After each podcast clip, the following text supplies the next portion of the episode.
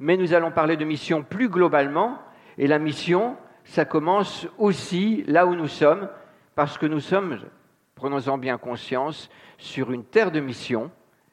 Euh, je vois devant moi Brad et Catherine qui sont venus travailler comme missionnaires en France, et il y a encore du travail, peut-être encore plus aujourd'hui, de travail missionnaire à faire en France. Et Jean-Marc et Martine ont été envoyés par les assemblées de Suisse. Donc la mission, ce n'est pas seulement quand nous parlons d'un pays éloigné, comme le Tchad, la mission, c'est quelque chose qui implique l'Église, et c'est ce que j'aimerais aussi euh, vous montrer ce matin. Mais la mission transculturelle, c'est quelque chose, que j'aimerais vous, euh, vous, communiquer, ce n'est pas une affaire de spécialistes, c'est une aventure dans laquelle nous sommes tous impliqués.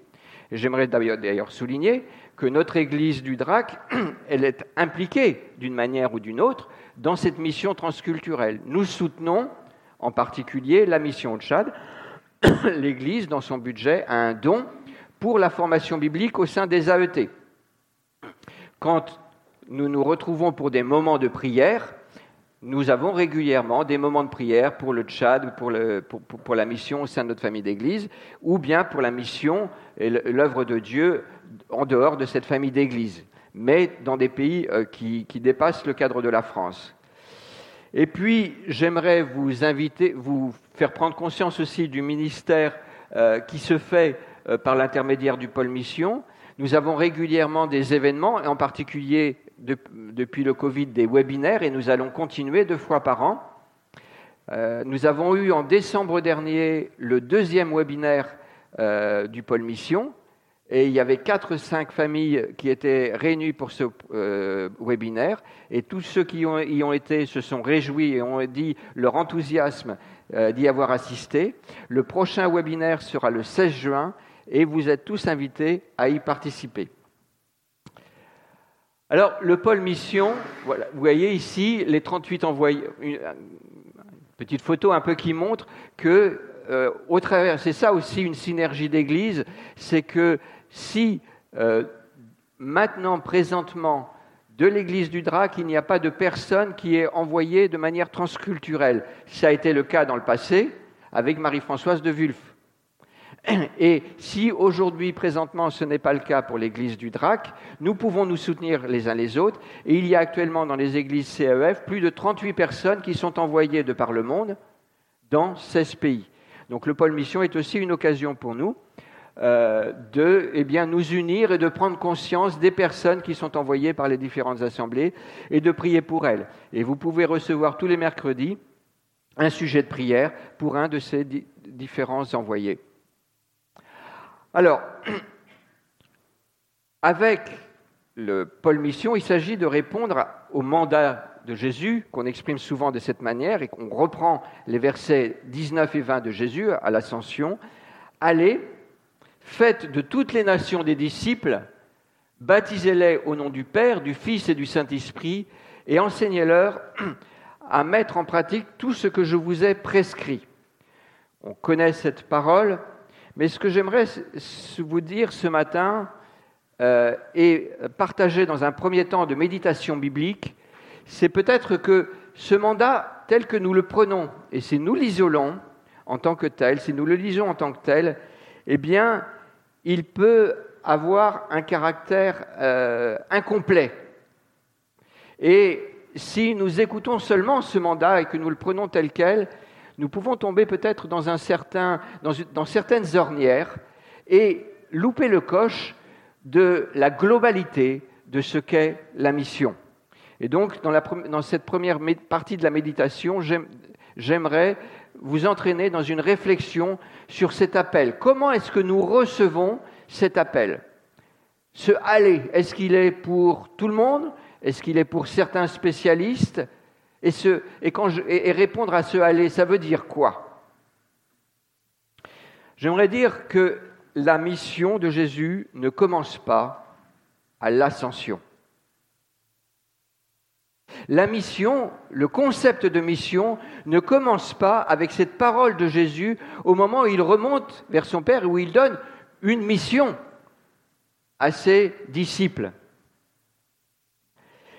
Et je vous invite à faire un retour en arrière et à aller dans découvrir la mission de Jésus avant de découvrir notre mission.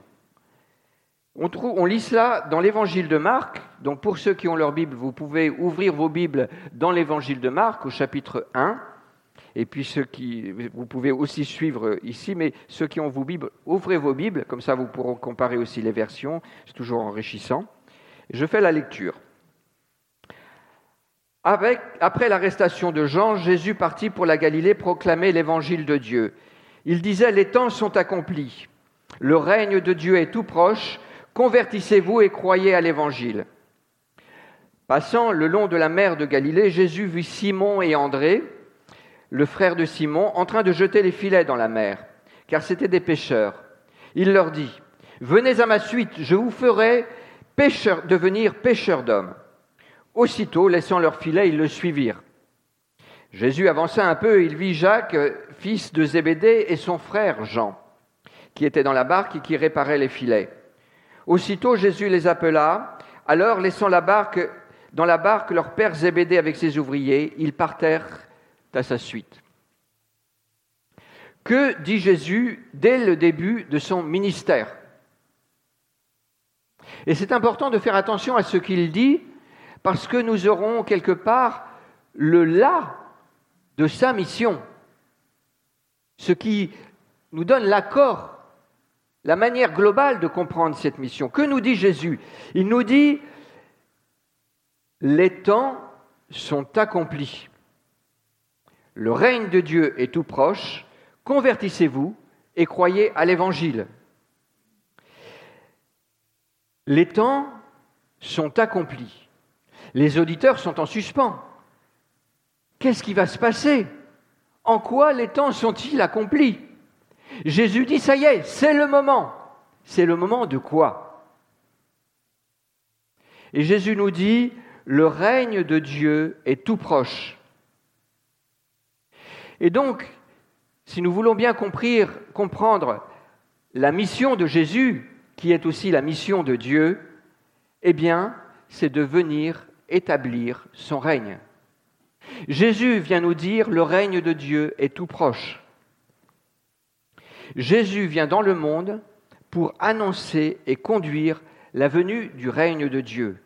Et quand les auditeurs entendent cela, et quand en particulier ils entendent Jésus qui leur dit Viens et suis-moi, beaucoup répondent. Ils ont envie du règne de Dieu ou du moins ce qu'ils en comprennent. Et c'est ce que nous a partagé Omar tout à l'heure.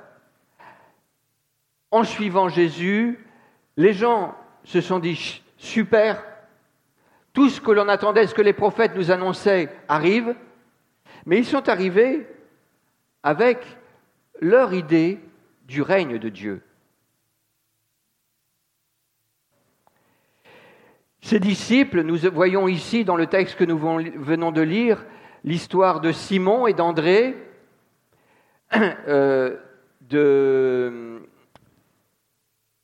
Jacques et de son frère Jean, et nous les voyons se lever, et ils vont suivre Jésus pendant trois ans. Et ils vont essayer de se mettre à son écoute, de savoir ce que ça veut dire que le règne de Dieu vient. Je vous invite maintenant à avancer dans l'Évangile et nous allons changer de, livre, un des, des, quatre évangiles, et nous allons aller dans l'Évangile selon Jean. Et nous nous retrouvons à un autre moment, à une autre étape de la mission de Jésus. Évangile de Jean au chapitre 19. Et nous lirons les versets 25 à 30. Près de la croix se tenait, de Jésus se tenait sa mère, la sœur de sa mère, Marie, la femme de Clopas, et Marie de Magdala. Quand Jésus vit sa mère et auprès d'elle le disciple qu'il aimait, il dit à sa mère, Voici ton fils. Puis il dit au disciple, Voici ta mère. Et à partir de cette heure-là, le disciple l'a pris chez lui. Après cela, Jésus savait que maintenant tout était achevé. Et pour que l'écriture soit accomplie, il dit J'ai soif. Il y avait là un vase plein de vin aigre. Les disciples, les soldats trempèrent une éponge dans du vin aigre, la fixèrent avec une branche d'hysope et l'approchèrent de la bouche de Jésus. Jésus prit le vin aigre, puis il dit Tout est achevé. Il baissa la tête et rendit l'esprit. Après cela, Joseph d'Arimathée, qui était un disciple de Jésus, mais en secret, parce qu'il avait peur des autorités, juives, demanda l'autorisation à Pilate d'enlever le corps de Jésus, et Pilate le lui permit. Joseph vint donc enlever le corps de Jésus. Nicodème, celui qui auparavant était allé trouver Jésus pendant la nuit, vint aussi et apporta environ trente kilos d'un mélange de myrrhe et d'aloès. Tous deux prirent le corps de Jésus et l'enveloppèrent de bandes de lin, et en y mettant les huiles parfumées, comme les Juifs ont coutume de le faire pour ensevelir leurs morts. À l'endroit où l'on avait crucifié Jésus, il y avait un jardin, et dans ce jardin, il y avait un tombeau neuf, dans lequel on n'avait jamais déposé personne. Comme c'était la veille de la Pâque et que le tombeau était tout proche, ils y déposèrent Jésus.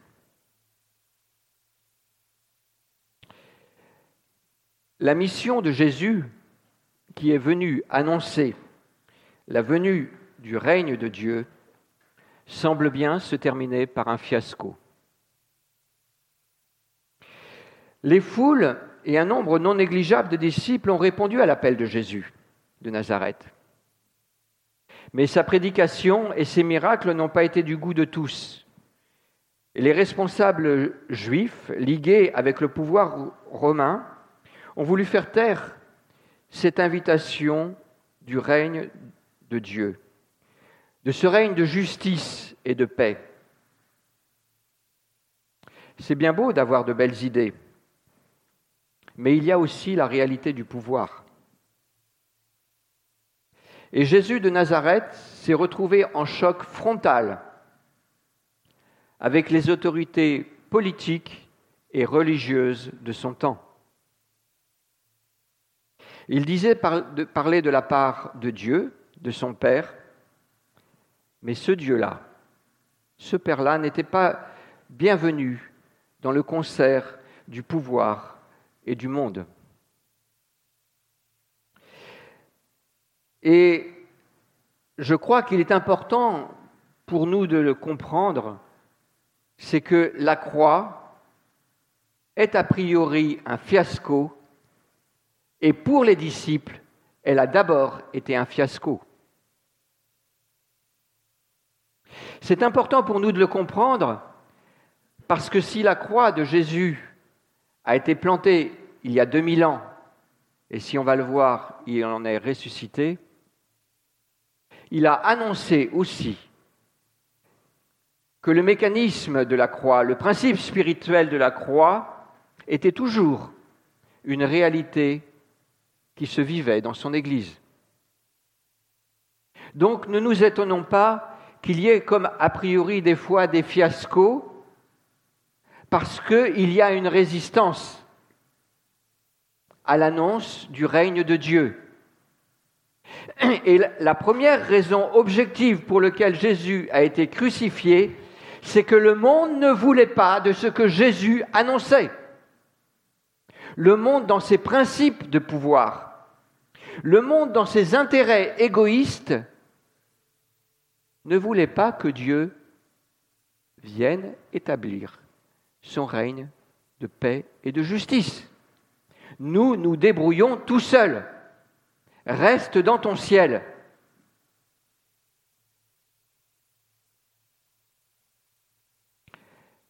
Et nous nous retrouvons donc au pied de cette croix.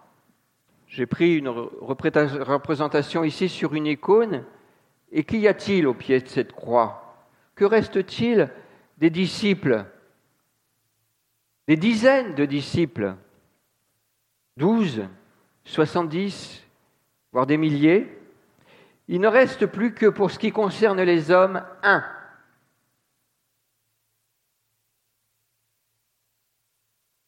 et quelques femmes.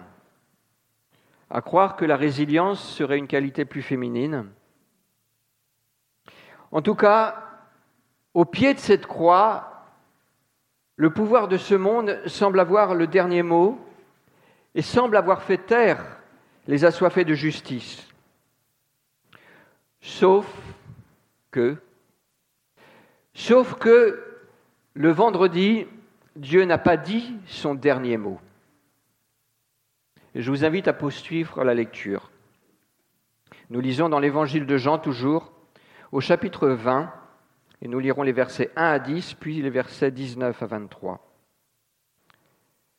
Tôt, le dimanche matin, alors qu'il faisait encore nuit, Marie de Magdala se rend au tombeau.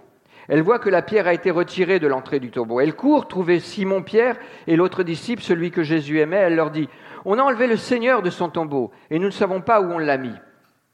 Pierre et l'autre disciple partirent et se rendirent au tombeau. Ils couraient tous les deux, mais l'autre disciple courut plus vite que Pierre et arriva le premier au tombeau. Il se baissa pour regarder et il vit les bandes de lin qui étaient posées là, mais il n'entra pas.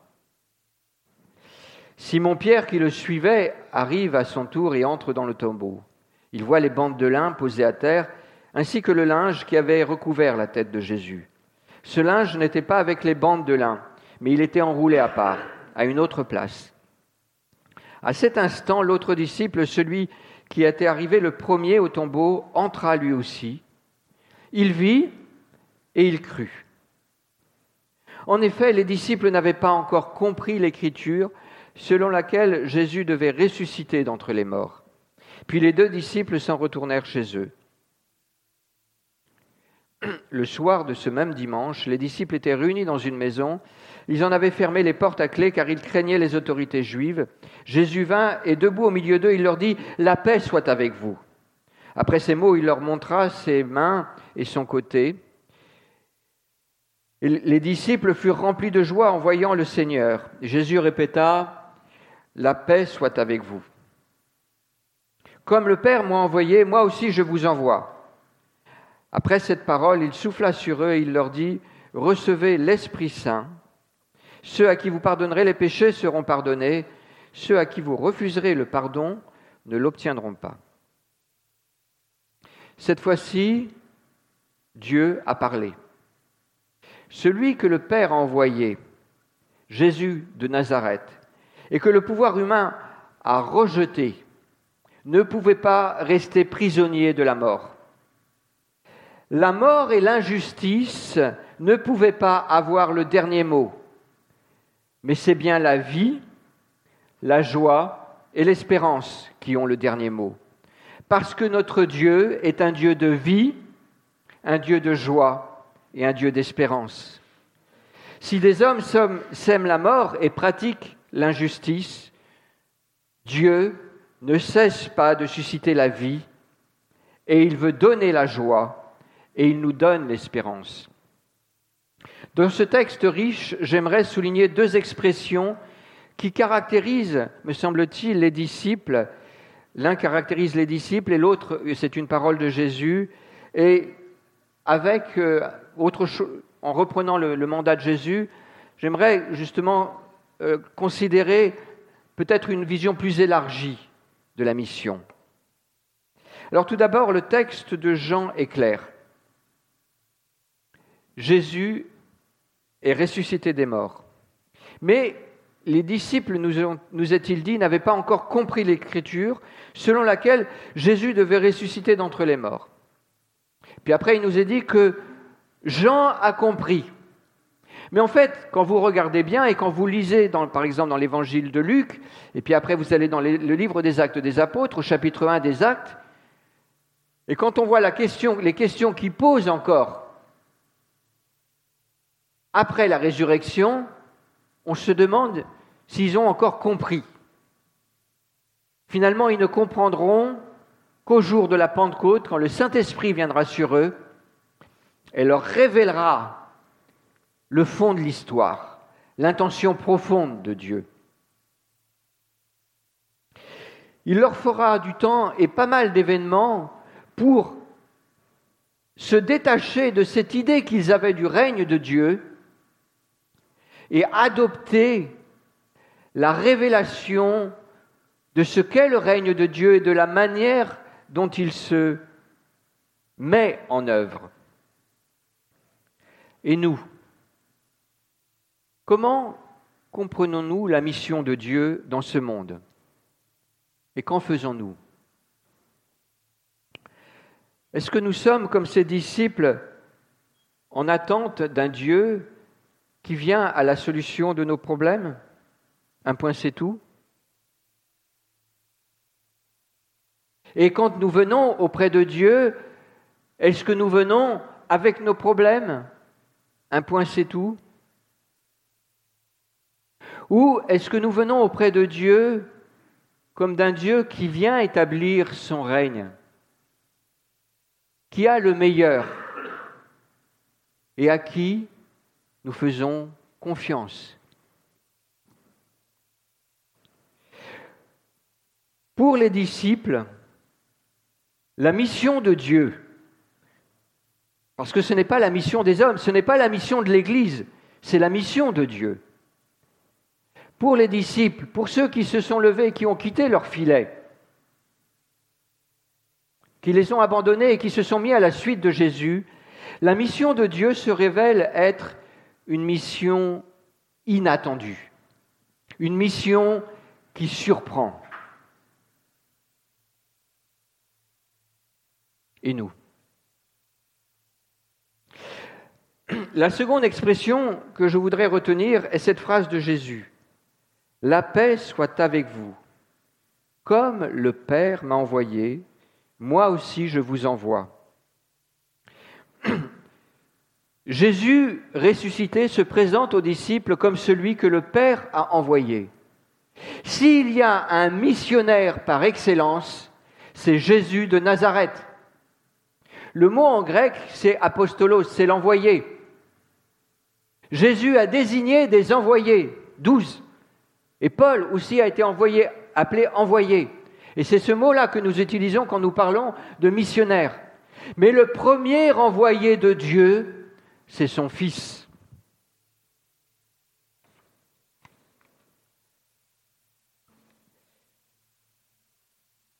Alors, si Jésus et missionnaire, comment pouvons-nous penser la mission comme accessoire, comme réservé à quelques-uns, à des spécialistes. D'une manière ou d'une autre, ne sommes-nous pas tous des envoyés de Dieu? Cette parole que Jésus a adressé à ses disciples, aux douze, et quelques autres peut-être, qui étaient réunis dans, cette pièce. Comme le Père m'a envoyé, moi aussi je vous envoie. Est-ce qu'elle ne s'adresse pas à tous ceux qui répondent à son appel de marcher à sa suite?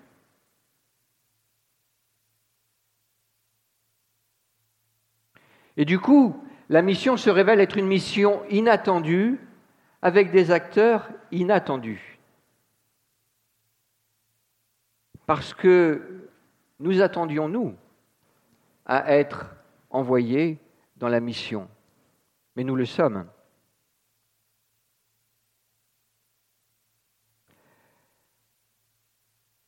Alors, pour finir, j'aimerais revenir maintenant, après avoir considéré que la mission, c'est la mission de Dieu, que la mission, c'est pas qu'au Tchad, c'est aussi dans ce quartier aimé Bouchaillé, c'est aussi à Manosque, c'est sur toute la surface de la terre, c'est sur nos lieux de travail, c'est dans nos écoles. Cette mission qui n'est pas notre mission que nous nous donnons parce que nous lisons dans l'évangile de Matthieu et puis nous disons, ben, il a dit, il faut qu'on le fasse, mais qui est d'abord la mission de Dieu avec le grand missionnaire de Dieu, cette mission dans laquelle nous nous trouvons entraînés, elle a un autre caractère que j'aimerais vous présenter. Je vous ai dit tout à l'heure, il me semble que quand nous lisons ce verset, il manque quelque chose. Allez, faites de toutes les nations des disciples, baptisez-les au nom du Père, du Fils et du Saint-Esprit, et enseignez-leur à mettre en pratique tout ce que je vous ai prescrit. Elle manque de quelque chose, ben, de toute façon, c'est un principe général dans l'écriture, il faut toujours nous méfier d'isoler un verset, il faut le lire dans son contexte. Mais elle manque de quelque chose parce que si nous ne lisons que ça, nous pouvons tomber dans une ornière. Et ce qui manque, c'est le verset 18. Jésus s'approcha d'eux et il leur adressa ces paroles. Et c'est ce que nous venons de voir. C'est que la mission, ce n'est pas notre mission que nous nous donnons en lisant ce texte. C'est une mission qui vient de Jésus. C'est la mission de Jésus, c'est la mission de Dieu. Mais cette autre phrase que nous ne pouvons pas et que nous ne devons pas oublier, c'est que Jésus déclare, Tout pouvoir m'a été donné au ciel et sur la terre. C'est une chose de dire Tout pouvoir m'a été donné au ciel et sur la terre. Mais celui qui le dit, il était mort et Dieu l'a ressuscité. Et au moment où il prononce cette parole, peu de temps après, il va monter dans les airs et les, disciples qui étaient réunis là ne le verront plus et il est assis à la droite de Dieu. Et le troisième point que je voulais souligner par rapport à la mission, c'est que la mission non seulement n'est pas une mission inattendue, une mission qui surprend, parce que c'est la mission de Dieu, une mission avec des acteurs inattendus que nous sommes, mais c'est aussi une mission qui a un caractère irrésistible. Parce que c'est la mission de Dieu. Et que la mission de Dieu, elle ne s'arrête pas à la croix, mais elle débouche sur la résurrection et que ce principe spirituel que Jésus a vécu dans son corps, il est vrai pour toute l'histoire de l'humanité. Et si aujourd'hui nous vivons des croix, et des difficultés et des échecs, ce n'est pas le dernier mot de Dieu. Et Dieu a le dernier mot.